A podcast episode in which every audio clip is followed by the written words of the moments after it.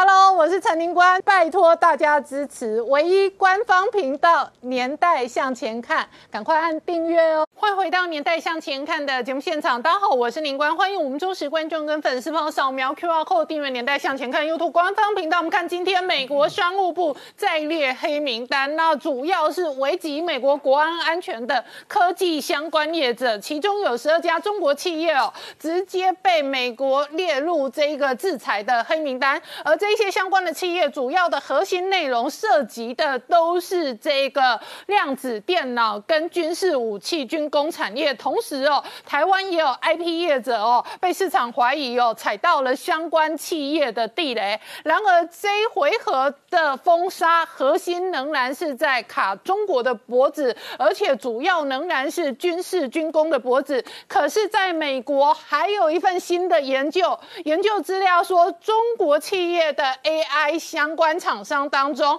美国事实上只制裁了八趴，意思就是说，如果其他两百多家不制裁的话，那这个商务部的封杀恐怕杀不干净。然而同一时间呢，在美国内部，哦，另外一个轩然大波的新闻哦，是 JP Morgan，JP Morgan 的 CEO 事实上哦，每年在中国发大财，但是他嘴了中国，他说摩根大通将来会比中共长寿。那说完之后呢，竟然隔天就到。歉了，好，这一个道歉哦，确实在网络上哦打的可凶了，这个跟 NBA 好莱坞的这个亲中贵中一样哦，引发了美国网友内部两派立场的对战。同时哦，拜登直接公报宣布说，二零二四他准备想要连任，但是百分之四十四的民主党选民想要换人，想要打枪。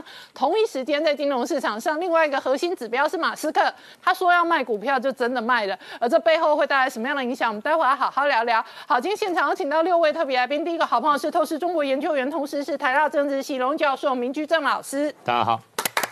再是朱月忠，大家好。再是徐红新老师，大家好。好，再是前雄山飞弹总工程师张成大哥，大家好。再是吴杰，大家好。再是黄创夏，大家好。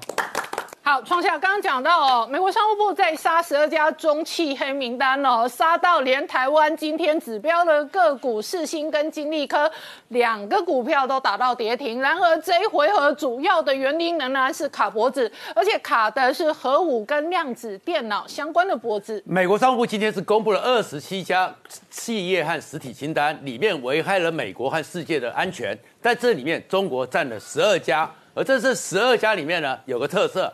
它呢里面有八家是直接中国的量子科技、中国的半导体、中国的核武直接相关。这八家里面呢，一个是杭州中科维、合肥微尺度，然后呢湖南国科微电子、新华山半导体、科大国盾黄这个，然后电子、西安航天华讯科技，然后还有苏州云芯微电子、上海国盾这个量子。这八家有个特色，他们是什么？他们都围着。中国主要发展量子电脑、量子通讯，还有核聚变反应炉那个核心的主要大学合肥中国科技大学都在这个周边，都有这个技术，所以它是专门针对中国要去发展量子科技这个部分。而量子科技对美国来讲，为什么走这么大原因？上次林一基讲过，量子电脑是用猜的，是用害的，它不是用运算的。但是它可以去算出来、猜出来，你美国立中战机那些立中的设备和那些参数，它可以猜出来你美国的各种的那个防火墙，你的一个密码，它可以害进去，而且它可以挖矿，可以在现在他们缺钱的时候到处去偷出虚拟货币，所以它通通要去处理。而在这里面呢，当然就是湖南国科委呢。特别又不跟台湾有关系，除了刚刚讲的那两家之外，还有有人也看到说，像台湾的一个细制裁，也是国科委也是细制裁的客户里面，第二季有百分之三十左右的收入是来自于这个湖南国科委，所以会不会都受到影响？而这么多的影响之后，大家去看里面有这么多半导体，包含四月多的时候，天津飞腾超级电脑又影响到了那个极超音速飞弹，所以会不会想说十一月八号？台积电你交出了客户清单。哦哦，这个客户清单，美国是不是想要看得更清楚？哦，因为有太多的厂商，你是跟买机，你买了这么多晶片，晶片之后你过去加工处理之下，民用的偷偷转军用。对，所以是不是美国在这个过程中一步一步要去做更釜底抽薪的一个处理？那为什么美国一定要做这釜底抽薪呢？乔治城的新兴安全科技中心呢，特别去研究，光二零二零年呢。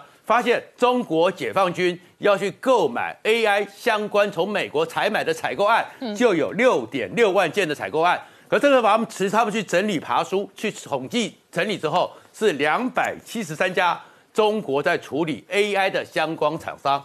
但是现在呢，美国去调查再直接这样处理的话，只处理到了百分之八。嗯，那剩下百分之九十二还在继续的偷，继续的弄，所以认为这个破洞。是非常严重的，一定要想办法赶快堵起来。可是美国已经要积极的去堵这个卡脖子的事情的时候，习近平二十四号，他在二十三三号的时候，他去了开了个后勤，要做一个为打仗而准备好的后勤，也下令科研单位三年的科技体系改革计划，要求科研单位要下军令状。他一定要科技自主，在这个科技自主里面呢，其实整个在对抗情绪里面呢，摩根大通的那个执行长戴蒙成为最近非常红的一个人，因为他在波士顿俱乐部里面一个讲话就想到他曾经在香港讲过了一个笑话：中国现在正在庆祝建国一百年，建党一百年，而我们大通呢？一定也是刚好进入中国也一百年，而且我们大通呢，摩根大通一定会比中国共产党还更长寿。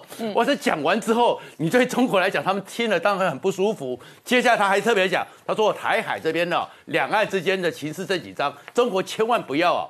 真正来入侵台湾，那会变成中国的越南，还讲到“丝带”两个字，哇，这个出来之后就说你会陷入泥沼，你会怎么样的？那中国人当然很不高兴了。所以戴蒙呢，当然受到很多攻击，尤其是他肯定也看到说，现在中国对于台独企业都不都会尽量的攻击。你戴蒙已经讲成这个样子了，所以戴蒙第二天出来说啊，对不起，我出言不逊，我道歉，我收回我的言论，因为要赚人民币还是要投低一点。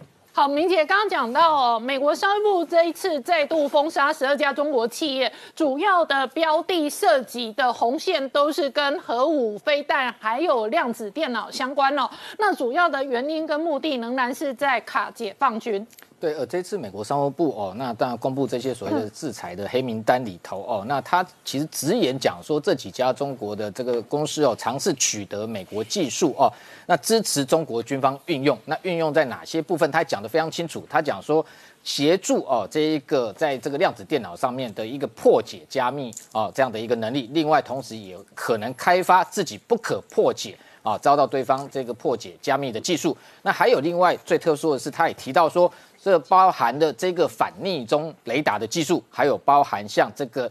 量子技术用在这个反潜上面的运用哦，那这些说法其实我想都其来有致哦，一定有相关的情资发现，这个中国这些公司可能利用军民共用的方式在窃取美国这些情报哦。那我们回到这一个中国到底在量子科技上面哦，主要是用采取什么样的战略哦？我引用这个二零二零年去年十月哦，习近平出席一场哦，这个中共内部科技呃量子科技研究运用的第二十四集。呃，第二十四次集体学习的这个会议里面，他的讲话啊，他强调说要借鉴国外做法啊，那找出中国量子科技发展的切入点跟突破口。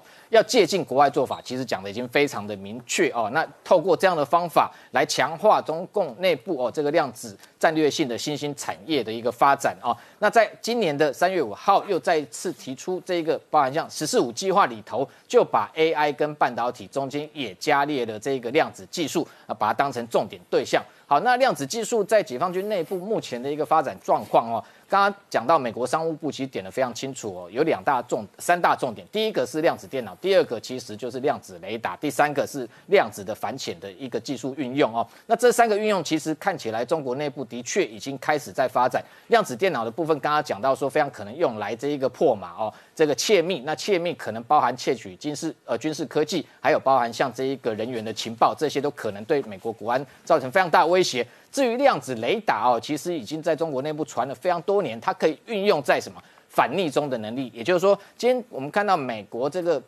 全力在发展逆中战机，那解放军除了自己打造歼二十逆中战机之外哦，那如何去侦测这一个 F 三十五或 F 二十二这种 RCS 值非常微小的这样的一个目标哦？那当然，他们开发出也运用量子的一个技术哦，那等于说这个呃用一个叫做量子这个纠缠的原理也，就是说量子。这个两个量子哦，这个在不管多远的距离都会相互纠缠这样的一个原理哦，那去开发出哦这样可以有几型叫做这个单光子量子雷达，还有包含像干涉式的量子雷达，还有包含像量子照射雷达哦。那它的好处是说，这量子微波它自己本身哦，这一个被发现啊的可可能性也不高，那又可以有比较获得比较高解析度的能力，那等于某个程度可以破解美军这个逆中战机哦的相关可能对中国的威胁哦。那当然。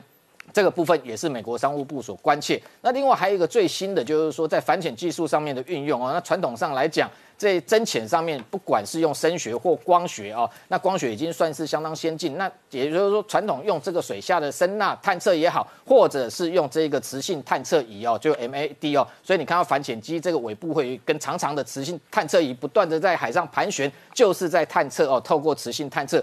深浅哦，那这样的这一个技术，现在又最新开发出所谓的超导量子干涉仪哦。那这一型的超导量子干涉仪，主要是可以消除水下的这个背景磁力的杂讯哦。那对于这一个美军哦，这个静音效果非常强，特别是海狼级只有九十五分贝哦，维吉尼亚级大概只有一百分贝来讲，可能具备一定程度为。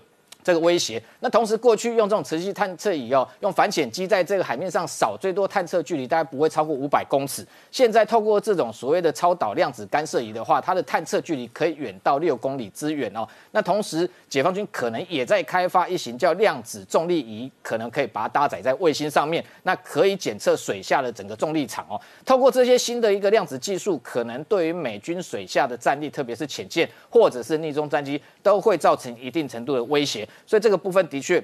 为什么被列为黑名单哦？当然，美国商务部当然也跟美国国安单位是有合作的。这个部分当然全力在阻止这个中国可能窃取类似的量子技术。那美国的专家认为说，目前来说量子科技哦，基本上基础科学的研究上面来讲，美国跟欧洲还是领先。但是很担心中国获得这些技术之后，拿回去加速开发未来类似的量子雷达或者相关的技术，可能部署的时间可能就会超越美国。这样的威胁是存在的哦。那同时，当然水下舰这个战力的一个强化哦。我们刚刚讲到说，美军现有的核动力，不管是这个维吉尼亚级，甚至海狼级，或者是洛杉矶级，哦，现在他准备要全力加速开发 SSNX 哦，下一代的一个核动力潜舰。那根据美国国会处的一个相关讯息显示哦，下一代核潜舰造价也非常的昂贵哦，基本上一艘来讲就是五十五亿美金哦，那折合台币大概将近一千五百亿的美元。那以现在维吉尼亚级来说，造价已经逼近八百亿台币哦，这样的规模，所以这样的其实等于是两倍的过去的一位维吉尼亚级的价格。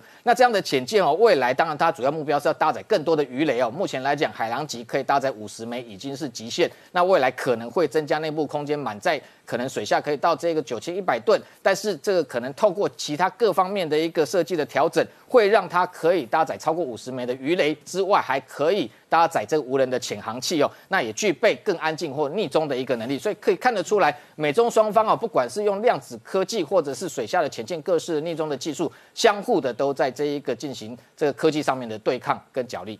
好，我们稍后回来。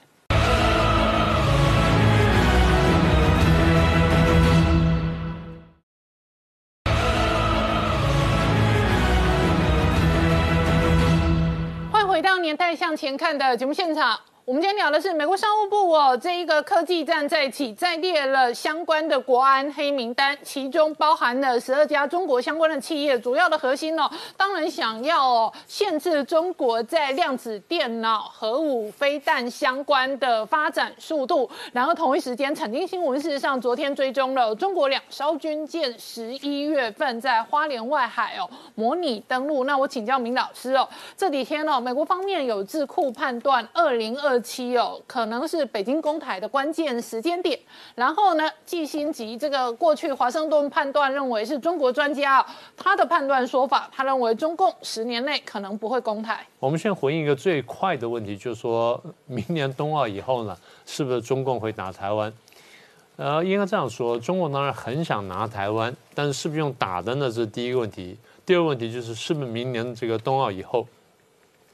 你如果排时间的话呢，冬奥大概在明年二月份左右。嗯，那二月份完了之后，中共自己比较急迫的事情呢，一个是人大政协两会。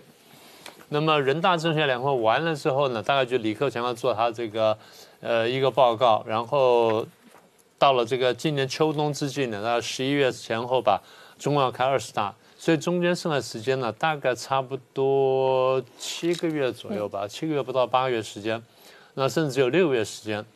那么这个中间你说，而且这个二十大上面呢，我们一直在讲，我们说习近平有这个续任的这个问题，当然现在看起来好像。条件都已经具备了，好像障碍都扫除了。可是我们跟大家讲，我们说好像其实还有一些起伏不定的因素。那如果我们这样判断的话呢，就是明年二月以后呢，中共的公谈的几率应该不大，因为这样会对习近平来说叫做横生枝节，他有更大事情需要解决的。那现在如果打台湾，呃，顺利当然没话说；如果打不顺利的话，那他不但说不要连任，他可能连保卫的这个问题，所以这个机会应该不大。但是呢，这个事情就促使我们会去看一点，看一个问题，也就是说，这么几十年下来，中共到底有没有真的有决心攻台？那不然大家讲说，你就讲狼来了，狼来了，那你到底决心有没有变化？是有变化。应该这样说，从一九四九年到一九五三年，其实毛泽东还蛮认真想说要打台湾的，至少在韩战爆发以前，毛泽东当时讲，当时古宁头自己不是打败了吗？打败之后，陈毅跟粟裕两位将军回去拿毛笔写检讨，写完检讨，毛泽东看完了就加了暗语啊，批发全军，讲两点：第一就是你们的处理大西北跟大西南的这个国军的部分呢，你们好好仔细，不要再给我打败仗了；第二就让陈毅跟粟裕回去这个福建呢，好好去练兵，然后准备一九五零年挑没有台风的这个两个礼拜呢，把台湾解决。就后来韩战爆发，所以这个事情就终止了。那么毛泽东还时时刻在想的问题，但韩战结束之后，我们也跟大家说过，当时美国决定说要把围堵圈呢要拉到台海这边来，然后把台湾拉进围堵圈里面去，也就是台湾参加了封杀呃苏联跟中共的这个围堵圈，所以签那个中美协防协定，或者我们叫做台美共同防御条约。这个条约签订之后，我们上期讲过，我们说台湾问题呢彻彻底底国际化了，所以毛泽东暂时是死心了。对毛泽东是死心了，但是呢，老蒋总统肯定死心。老蒋总统还想说，我时时刻想要去反攻。虽然韩战的机会我没用到，但看看后面有什么机会。一九五八年大跃进来了，然后这个饿死几千万人，所以老蒋当时跃跃欲试。那然后再来就文化大革命，老蒋又跃跃欲试，就两次呢都被美国拦下来了。不，美国的不同的总统，然后都把他拦下来。所以老蒋最后又撞了车之后呢，那这个机会就失去了。所以这是毛蒋时代这机会的失去，但是毛泽东当时的确是有过决心的。邓小平讲过很狠的话，他在一九七八年又重新回来之后，他讲说，咱们八零年代三大任务：反霸、统一、四化。反霸权，然后追求统一，然后再来四个现代化。那么讲讲，他说十年之内要完成啊，八十年代三大三大任务。那现在已经过去三十年了，都没有成功。可是我提醒各位一点。虽然邓小平的这个这个统一没有成功，但他毕竟是提出了一国两制，收回香港跟澳门，所以一国两制悬在那里呢，等着给台湾的。这邓小平留下了一个遗产。好，江泽民上台之后，他看来看去呢，他坦白说无尺寸之功，坐那位置就是有点坐不稳。所以为了要坐稳的位置，他必须要某些地方得分要进攻。他唯一想到得分的地方呢，就是解决台湾问题。所以在九五年的时候，一月初呢，就是一月上旬的时候呢，就提出了这江八点。江八呃，对不起，一月下旬提出江八点。江八点的目的就是说，希望呢跟台湾来会谈，谈什么呢？终止两岸敌对状态，然后达成某种协议。呃，当时我们的推测，他要给台湾条件叫一国两府，比现在开的要好得多。可是呢，这种善意呢，表面上善意呢，就造成了后来一一连串的双方跟美方的误判，最后酿成了九五九六年的台海风波跟台海危机，这这事情也就过去了。但是江泽民有没有真的想统一的野心呢？没有，因为他自己晓得说条件并不具备，然后呢，时机也不合适。到了胡锦涛时候，那那当时是我们是陈水扁陈总统。陈总统呢想以毒逼和，所以做了很多的动作，那么被中共呢指为这个搞台独。啊，我再说一遍，陈总统我的我的判断是想以毒逼和，那本来这策略或许是可以成功的，也就是说，我用假装的独立，然后逼到一个和平和平协议，本来是可以成功的。那为什么没有成功呢？九幺幺事件，美国开始反恐，就利用这件事情呢，美国呃中共呢把这事情宣传成为说陈水扁想在这混乱的市局当中再增添一笔，他要搞台独，所以变成说啊，陈水扁变成这个台海的这个麻烦制造者，然后是这个破坏和平、破坏秩序人。所以解放军当时请战的声浪非常大，那胡锦涛呢，当时也很难挡下来，最后想个办法，在二零零五年呢，提出了叫做反分裂国家法，就列出了对台湾用兵武统的条件。那么这边来的解放军说，那没问题了，那只要到这三个条件了，咱们再请战。条件不来的话，那就没事了。所以这样胡锦涛时代就过去了。到了二零一二年，习近平上台之后，我们原来判的就是。统一原来不在他的这议程上面，至少不在很前面。那么，所以他前面我们看到，我们说第一任呢，他就拼命要想办法反贪腐夺权。等到权力慢慢巩固的时候呢，本来想要说再进一步推进国力，就没想到发生贸易战，发生各种问题呢。所以他变得说他调整他的这个整个议程的顺序。但是武统台湾，它的这个顺序排序有没有那么高呢？坦白说，其实还没有那么高。那为什么看起来那么高呢？第一，表面上中国大陆经济实力啊又变强了；第二，整体国力上升了，尤其是军事实力，像刚才明杰兄讲的那东西呢，好像军事实力呢也在突飞猛进。所以这些客观的条件，我们常讲说，一个国家要去打人家呢，通常我们看两个指标：第一是他有没有这实力；第二他有没有这个动机。如果这这两个都具备的话，就比较危险。所以刚刚看起来就是说实力是上升了，也就是。摆在两岸当中，那么两岸的军事实力呢，对中国方面倾斜了，那对台湾是比较不利的。但是重要一点就是他有没有这个认知，那现在这点是我们比较关切的。我们注意到就是这原来早几年呢，中共是没有这认知的，这几年呢，中国这方面认知呢慢慢开始改变，也就是这认知最后落实了两句话上来。我们在节目上也曾经讲过，第一句话叫做东升西降。第二句话叫做东强西弱，也就是到东升西降，结果就是中国现在慢慢强大了，然后美国慢慢衰弱了。中共自己很清楚，我们前面讲了，我们说中美协防协定一签之后呢，台海的问题就彻底国际化。不要以为一九七九年美国跟台湾断交之后，台湾问题就不国际化了，台湾依然是一个非常国际化的一个一个事件。所以中共的领导历届领导人非常清楚，你要解决台湾问题呢，你要必须能够摆平美国、日本，甚至其他相关的国家。所以他们在等这个机会。好，那么这几年呢，好像等到一些机会。第一个是武汉肺炎，武汉肺炎让中共发现到说，原来欧美这些民主国家应付这种大规模的传染病，它是没有什么力量、没有什么方法的，而且死伤非常惨重。回过头来，大家经常笑我们一党专政，笑我们说这个铁腕统治，哎，就没想到我的一党专政、铁腕统治，对于扼杀疫情，至少扼杀疫情的新闻传播是很有效果的。所以，第一呢，看见我们制度上优势；第二呢，我把香港呢强行收回来之后呢，国际时候喊了半天，但相对来说反应非常软弱。所以对我来说，这看起来是一个好机会。所以我常常开玩笑说。中共现在收回香港，有点像是希特勒一九三六年进进军莱茵谷地那种感觉。我试探一下看看你，哎，你姑息我了，那我就敢再往前走。所以这第二个给他这个野心增大的一个条件。第三个呢是美国总统大选，美国总统大选呢选到这个天下大乱，两党恶斗不说，左右对抗到今天呢还在方兴未艾，上下对抗也在方兴未艾。所以中共的结论就是：哎，美国真的衰弱了，衰弱到可能没有太多力气管外面的事情。现在他讲台湾讲什么，可能只是讲讲而已。他到底未到时候呢，未必真的会敢敢对为台湾出兵。好，那突然最后又出来一件事情，就是阿富汗撤军的事情。今年八月阿富汗撤军之后呢，就举世哗然不说。中共我看吓一大跳。第一件事情，中共觉得说，你居然打输了。这么小这么弱的国家，你用这么进先进的军队打了这么二十年，你居然打输了哈？这第一个。第二呢，你撤军撤得一塌糊涂，这个让我觉得说你很有问题。这证明了美国是软弱的，美国果然衰弱了，而且更证明一点就是美国整体下滑的同时，现任的美国政政府呢，拜登团队呢是软弱可欺的。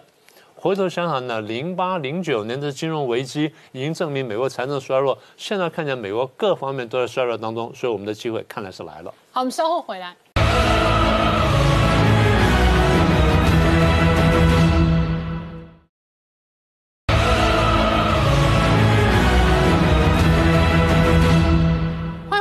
代向前看的节目现场，我们今天聊的是美国商务部哦，今天在列黑名单，其中包括十二家中国相关的企业，主要的围堵当然还是科技的核心以及军工的核心。那另外一个部分是哦，美国各界对于哦北京会不会攻台，现在是高度戒备的。其中一个关键年份哦，二零二七的百年哦，那确实哦也是一个外界观察的时间点。对，那刚才我们讲了，如果说中共现在看美国这几年来的表现各方面呢，都已经开始往下滑的话呢，相对来说，他的自我感觉是良好的。那我们比较担心就是这种自我感觉良好呢，会不会使得他冒险性大增？这是我们在国际关系上经常谈的问题。所以他们刚刚讲到建大百年，另外就是建军百年呢。嗯。所以他是不是要拿出成绩来？我们过去不是提过白邦瑞吗？白邦瑞也讲说，百年马拉松从这一九四九到现在二零四九，虽然看起来一段时间，但是好像越来越近了。呃，大家不要忘记啊，中共答应香港说五十年不变，就一半都不知道就变了。所以这个时间我们是得在心自己的心里面的，不要以为说一百年到那时候才会发生，不是这么回事儿。所以中共现在在干什么呢？第一，他们在积极准备。各方面做好准备，不管刚刚讲说是军备方面啦，或者说这个呃高精尖科技方面等等，啊，第一他做好准备，做准备他干什么？捕捉战机，就捕捉是不是有能够出手的机会。他们不一定定什么时候，也就是说没有个确切的时间表。但是呢，我在各个时候都准备的最充足的时候，如果机会来的话，我要一把抓住。好，那么他抓住什么呢？如果是这两三年的话，他想抓的就是我看是不是有机会欺骗拜登团队。我过去讲过，中共说过去美国总统骗过这么多个，现在再多骗一个没什么了不起的。美国心里有没有数呢？美国多少是有数的。所以我们讲，我们说美国其实也在回应。美国做了几个动作，第一呢是自我强化，美国现在开始积极建军，像刚才明杰兄讲的这个，在打造这个潜艇啦什么等等，都是建军的准备。第二句我们讲过多次，强化同盟跟建立新同盟。第三呢，是现在还正在发生，就是多国多军种的，然后多这个多领域的，然后这个多次数的这个海军跟各种的演习。所有演习就是贺阻对方，然后再来呢，就帮台湾从武器上面、从训练上面、从外交上面，乃至从各种这种国际场合上面呢，都在帮助台湾。那么也就告诉中共说呢，我们现在真的是把我们的这个关键力量都摆下来了，你不要轻举妄动。所以我常讲，我说美国现在想的不是说战争爆发之后来或不来，美国现在最想做的事情就是我贺阻战争的爆发。所以现在我们可以做结论了。那你说习近平习近平想不想统一呢？当然想统一。如果他一旦统一的话，那变成说这个中共历史上一个大概最大的人物了，那是不得了的。但你说是不是想打仗呢？那倒未必，因为对任何这些有这么大野心人来说呢，如果能不战而屈人之兵的话呢，那是最高兴的事情。所以军队演习等等，它是统统恐吓的工具，不是真正会用来打的。那我们说是不是十年之内就真的不会打呢？还不是这样子。那我们说是什么意思呢？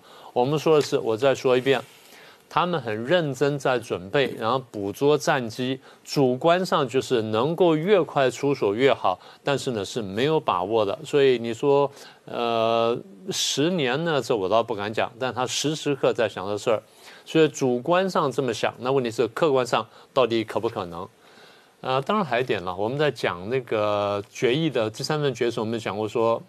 呃，传说说习近平拿打台湾或收回台湾作为第三任连任的这个借口，应该这样说，打台湾作为连继续执政的借口，到时候能不能实现那是另外一回事情。但是我们刚刚开了题了，江泽民最近发的这篇文章，如果真的是他发的话，那他意思什么呢？促使习近平出手，借使外力来导袭，这是他们的一步好棋。所以我们往下看看，我一直讲，我说从今年年底呢到明年开二十大之前呢，还有很多故事、很多戏目呢可以看，我们拭目以待。好，那张成大哥，另外一方面是哦，台湾事实上哦，国军也高度戒备，必须强化自我防卫的能力。啊，就像你讲的，国军高度戒备啊。那刚刚也提到说，呃，根据产经新闻的报道，那个那个中共有登陆舰哈，在那个我们台花莲外海那个做所谓的演练。那从如果结合产经新闻的报道，跟我们台湾网民在网络上所 PO 的照片做个比对，十四号那天呢，严格的讲起来，在拍那我们网那台湾的渔民拍到四张照片。那四这张照片有三艘是中共的，是零七一型的船坞登陆舰，还有零五二 D 的驱逐舰跟零五四 A 的护卫舰。之外，还有一艘很重要，是我们中华民国济阳海军济阳级的军舰尾随在这个三三三个舰队旁边。那根据财经新闻的说明说呃说报道就说，哎，这个他们中国中共的海军在花莲外海做所谓的登陆登陆演练，登陆哪里呀？如果我们把它想象登陆台湾东岸的话。那讲真的，只有一个地方是有可能，他们想真的登陆的是什么呢？是我们的加山基地，花莲加山基地那边是一个我们中华民国很重要的战力保存基地。好，但是我们来看看它这个装备是什么？那个装备最重要的就是零那个零七一的那个船坞登陆舰，它大概兵力有，它大概这战斗能力有多强？大概就是一个加强营的登陆部队。那一个加强营登陆部队，如果真的是从台湾东岸登陆的话，讲真的，他还真麻烦。为什么麻烦呢？第一个，台湾东岸本身就没有什么所谓作战纵深，登陆之后，他如果他想攻下嘉安基地的话，我们那边的守卫比他那一个一个营的兵力是强太多了。第二个，如果从东岸登陆的话，所有的登陆作战最重要的是后勤补给。那中国大陆要绕到东岸来补给的困难度是非常大。那更糟糕的在哪边？第三个点在哪边？我们明明知道嘉安基地是我们很重要的防那个空军基地，我们在南方南部还有一个制航基地，也就是说我们东岸的整个防空武力、空军的武力是算强大的。那他如果说在没有制空权的状况想从东岸登陆的话，除非他他辽宁舰、山东舰在在我们东海东海岸出现，但他如果在那边出现，日本也不会不理他啊。啊，所以这个这个这个场景会不会成立？我们可以就是摆在心里面比较注意的。但其实我比较担心的、比较在看的是，他可能在做的是钓鱼台的登陆演练。嗯啊，那日本不讲这段，反而讲对我们做演练，就彼此提醒，也算是好事。那前几天我们国内已经比较重要的事情，就是海空战略提升的特别预算案通过了。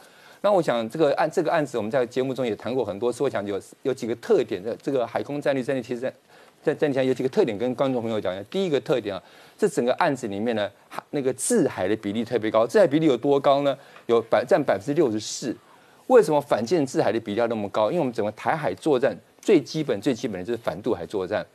反渡海作战就是当中共要渡海的时候，我们怎么样把他的船团截击掉？好，所以在这个反反渡海作战里面，包括什么那个那个我们新新新型新高效能舰舰艇，包括我们熊二、熊三，甚至增程熊三，还有海巡舰的平战转化都在里面。那第二部分呢，它有那个在我们里面还有叫制空的部分，制空其实就延续把攻山跟那个陆歼二做完。第三部分比较有趣的，就是谈到熊身份，就是所谓源头打击的部分。那我我想跟观众朋友分享一个观念：我们源头打击真的是不是想去打三峡大坝，也不是要打北京，对我们俩最重要还是反渡海作战。也就是说，我们源头打击的目的是迟滞或者捣乱他渡海作战的的步骤。比如说他在海滩岸集结的时候，在对岸集结，我们就就捣乱他的作作战行为。这是我们反渡海作战的，就是源头打击最主要的部分。那在这个海空战力提升案呢，里面的第二个特色呢，是它全部是，就是国造的生产案，全部都是生产案。好，我们稍后回来。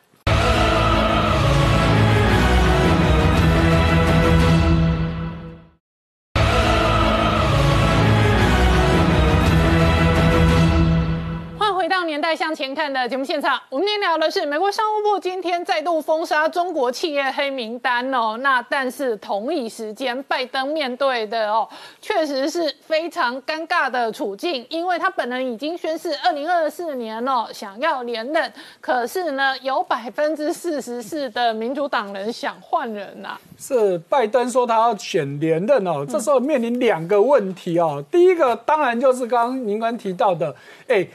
共和党也就算了，民亲民主党的人居然高达百分之四十四的人觉得他根本就不 OK，根本不想再支持他了哈。那所以这是一个民意的问题。再回到另外一个问题，就是他的身体健康到底 O 不 OK？好，那他刚过完生日，刚做完的全身健康检查，好，医生出来说了哦，基本上结论告诉你健康适任，听起来很 OK。可是你仔细再看他的这个报告里面，告诉你第一个他心脏有问题，第二个他有高血脂，第三个胃有问题，第四个有过敏，第五个告诉你有脊椎炎，最后还跟你说。末梢神经反应有问题，天哪！七十高回不？第二还是尾当强呐，真的是很老。可是，哎，现在七十九岁，去年当选的时候是七十八岁，是美国有史以来就任时最老的总统哦。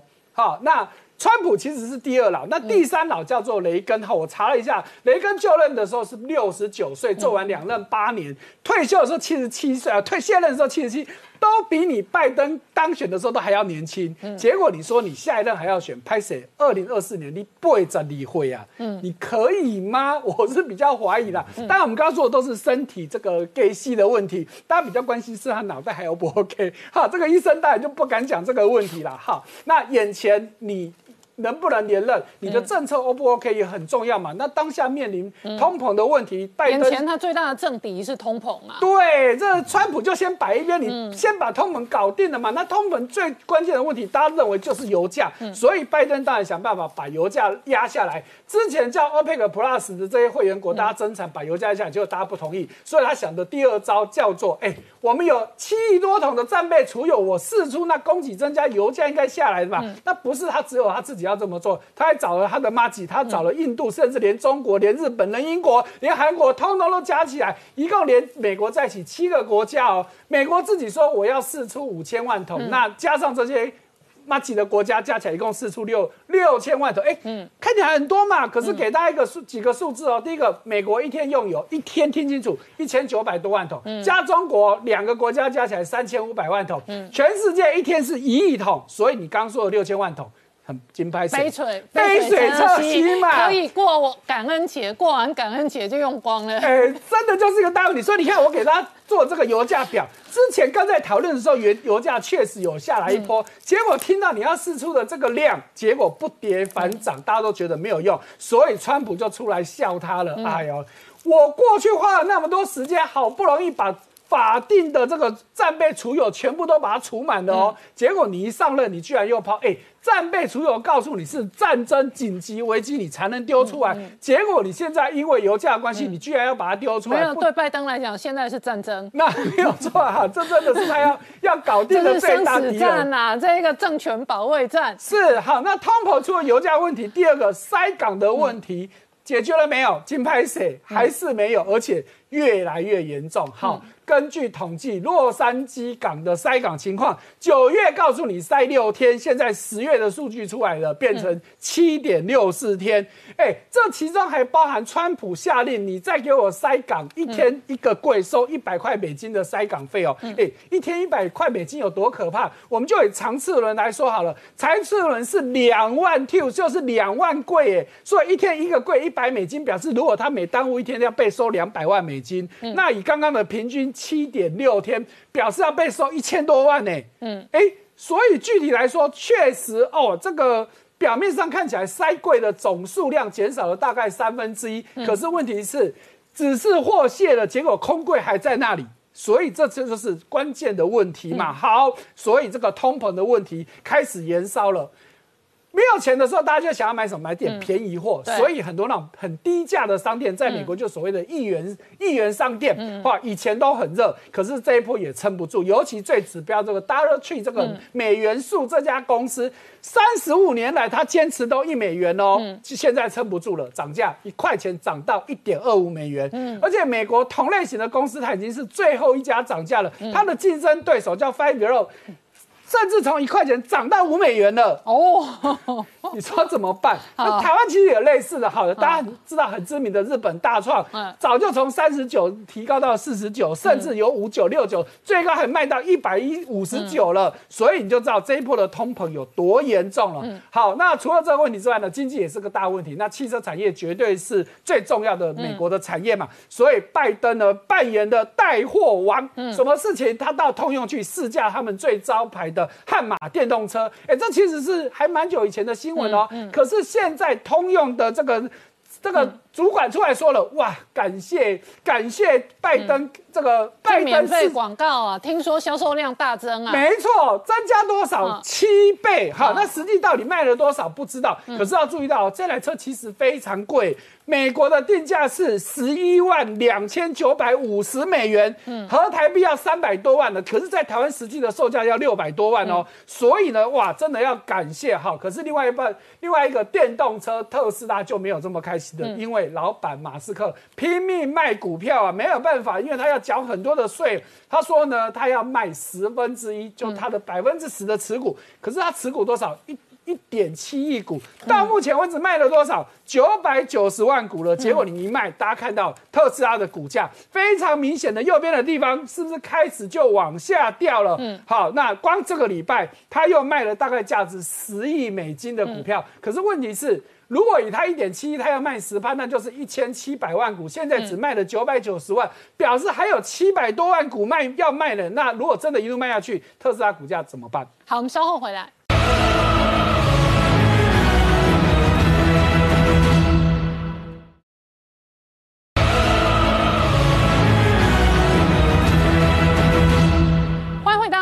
前看的节目现场，我们今天聊的是哦美国商务部又追杀了中国企业黑名单，主要都是军工企业。那中国议题哦，在每个国家都是政治议题。比方说以日本来讲哦，新的这一个岸田文雄的内阁哦，他用了林方正之后，这在日本内部本来就引发轩然大波。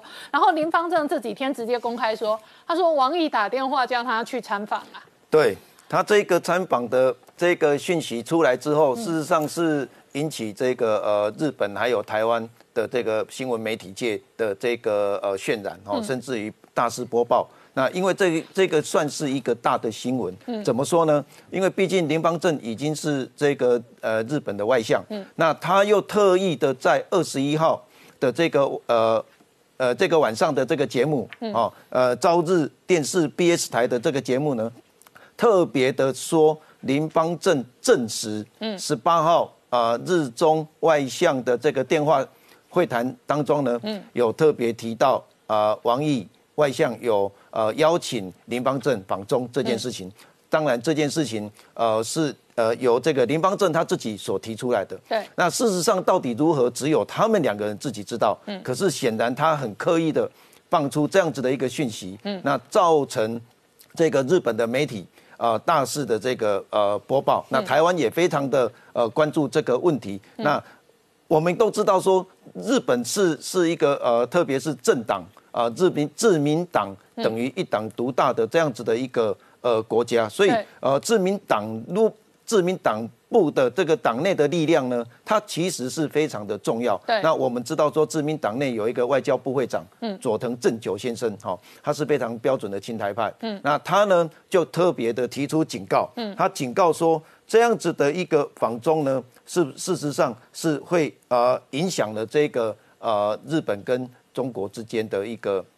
一个关系哈，这样那所以他提特别提出警告，那为什么他会讲到这个呢？因为他有疑虑，嗯，这个疑虑来自于台湾人都有疑虑啊，对，台湾人本来觉得日本是反中的，跟我们是难兄难弟呀，是，现在突然他们要变成相亲相爱，那我们怎么办？是，就会有这种疑虑。那特别这个北北京呃，刚才有提到哈，这个北京冬奥啊的这个呃举举办在即。那日本的这个态度到底是什么？哈，所以呃，佐藤正久呢特别也有在这里提到说，你这个时候放出这个讯息，会给国际呃带给国际一个错误的一个讯息的哈。这这个这次这个问题，那岸田文雄他的立场是什么？事实上，岸田文雄他在受访的时候，他有特别讲到说，诶，这个是各国各有各的想法，嗯，所以他的意思是很简单的是日本。要从自己日本的立场来考虑这件事情，也就是说，很有可能在北京冬奥，在欧美呃这个国家可能要做外交抵制的情况下，那日本可能要走出